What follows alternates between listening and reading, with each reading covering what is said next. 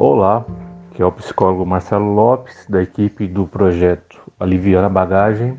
E hoje eu vou falar sobre o capítulo 8 do livro Andando com o Tanque Vazio. É, no começo desse capítulo, o autor fala sobre a questão da mudança de comportamento as pessoas que ficam doentes, qualquer doença, depressão, a síndrome de Burnout, elas geralmente elas buscam o médico, é, se tratam, ficam boas e não dão continuidade ao tratamento. Elas acabam continuando com os velhos hábitos, é, com o tempo, é, voltando os comportamentos que, que lhe prejudicavam. Por exemplo, o autor cita que ele, ele começou a parar de é, fazer atividades físicas, começou a parar de fazer terapia, começou a voltar aos velhos hábitos, né? Por exemplo, é, agenda lotada, vários compromissos, várias coisas para fazerem. É porque tem aquela questão que as pessoas pensam, ah, já, já houve a cura, já houve a mudança, então não é preciso mais que. não preciso mais me preocupar com isso. Só que, é, por exemplo, no caso do Burnout, a pessoa que já teve essa doença, ela tem uma fragilidade. É igual, por exemplo, uma pessoa que quebra a perna e se cura, mas naquele local que houve a quebra da perna, há uma fragilidade.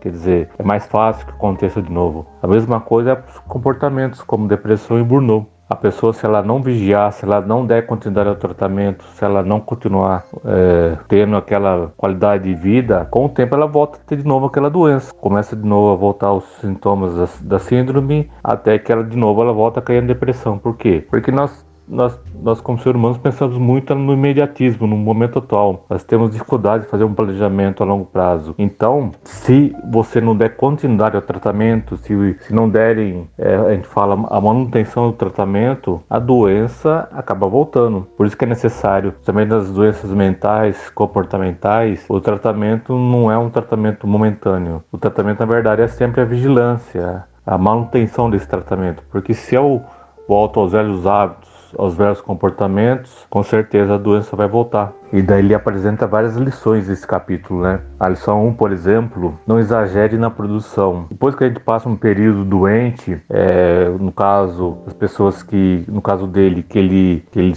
teve que sair de férias, parar um pouco sua função como pastor. Quando, quando, quando ele voltou, ele se sentiu na obrigação de recuperar o tempo perdido. Então o que aconteceu? Ele começou a, a, a fazer várias funções, a, a, a, ter vários trabalhos, a querer dar conta de tudo, administrar tudo, né? Desde o, desde o louvor da igreja até a, a, parte financeira. Por quê? Porque aquela sensação de que eu devia, do tempo perdido, do tempo que eu fiquei afastado. Então ele começou a, a se sobrecarregar, a, a, criar muitas coisas, vários compromissos, começou a dedicar menos tempo à família, abandonar as atividades que faziam bem, como a, as atividades físicas, e, e começou se, de novo a se sobrecarregar. Então ele fala que é, quando a pessoa volta de um período é, de afastamento, a pessoa não pode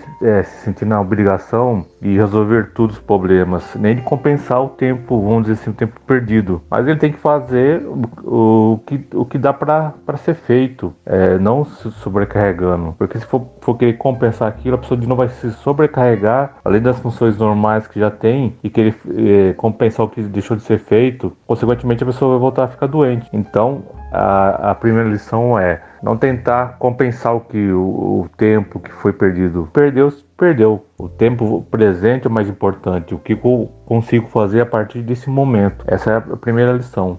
Lição número 2. Administre sua energia. Ele cita o exemplo que não adianta a, a pessoa, no caso, é, se matar, é, querer usar todo o tempo disponível para fazer as funções sendo que ela com, com isso ela vai acabar se cansando.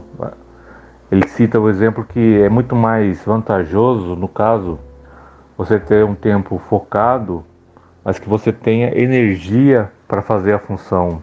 É, uma pessoa descansada, ela vai render muito mais, por exemplo, em uma hora de trabalho, do que uma pessoa que está cansada, sobrecarregada, mas fica, fica três horas trabalhando. Então a energia de como você faz um trabalho, uma função, acaba sendo muito mais importante do que você dedicar vários minutos, horas, uma coisa que você não está bem, que você não tem foco, que você não está gostando.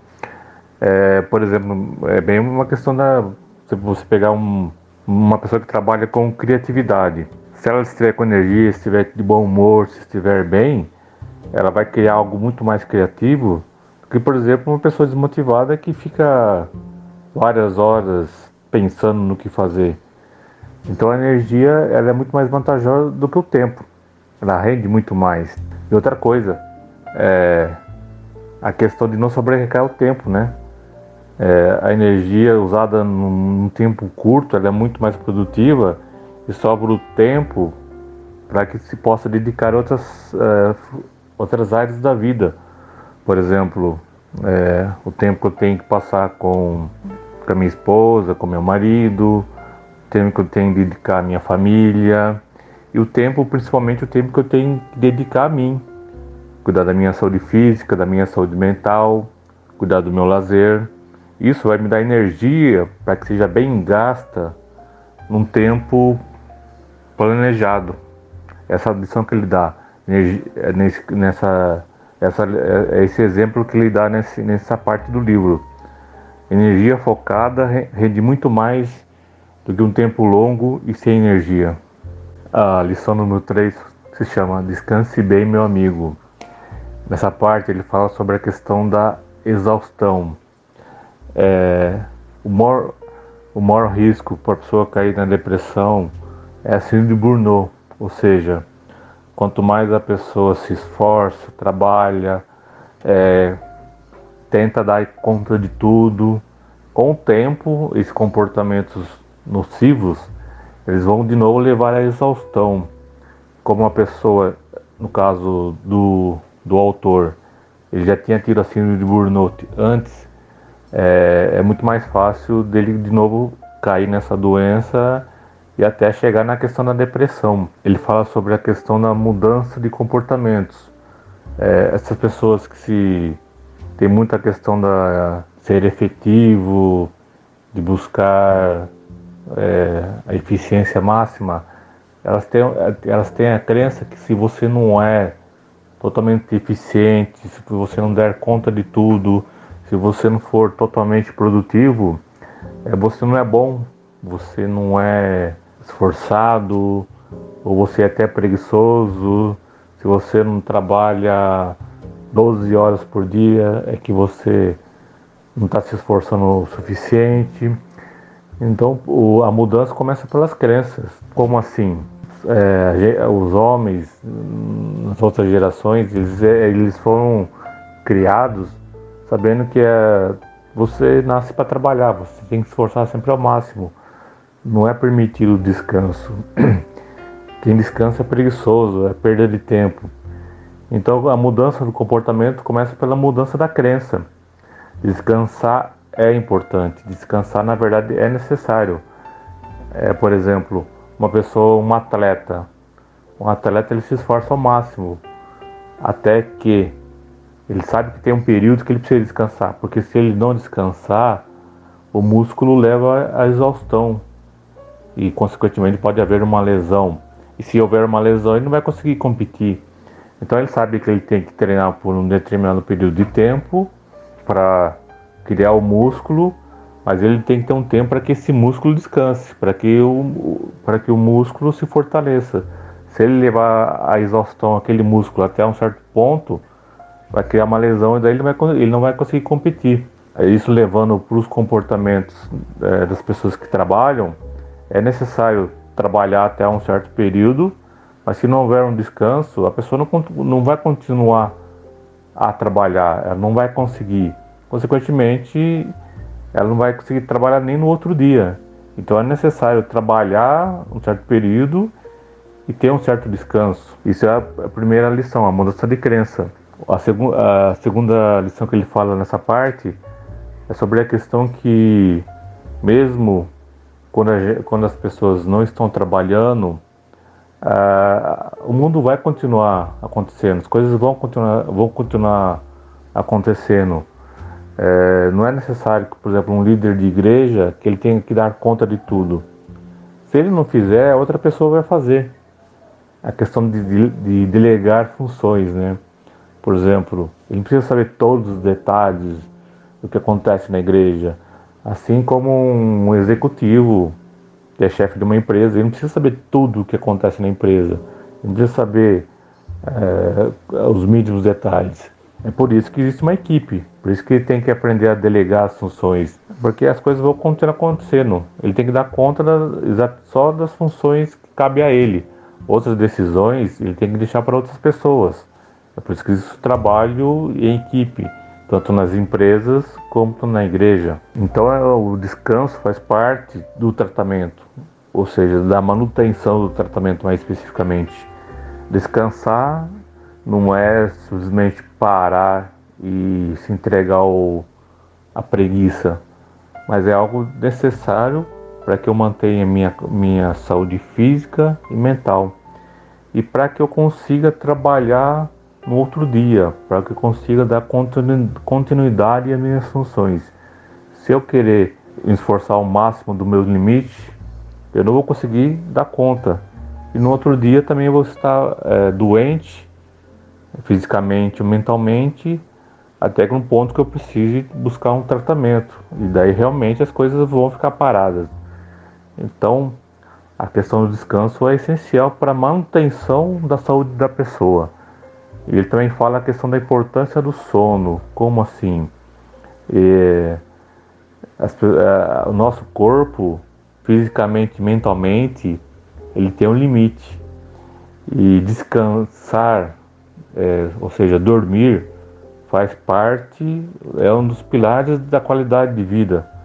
Tanto é que hoje em dia as pessoas é, têm muita dificuldade em dormir por questão de ansiedade, por questão de obrigações.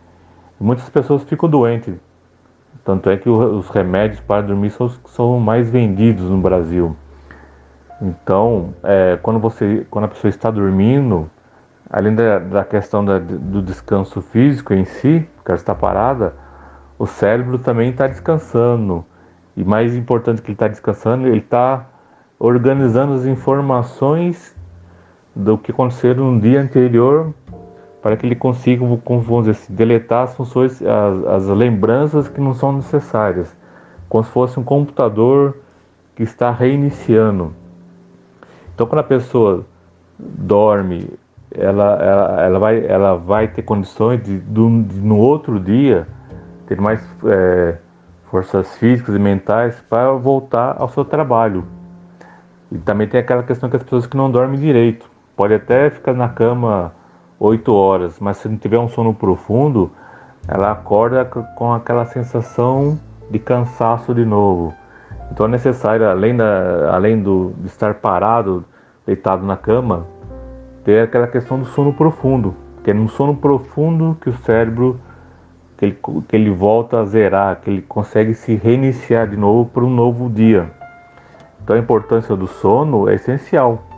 Não adianta também eu ter tempo, mas se eu não consigo dormir profundamente. Então eu tenho que ter é aquilo que a gente chama de higiene do sono, me preparar para conseguir dormir, para que eu possa descansar tanto fisicamente quanto mentalmente.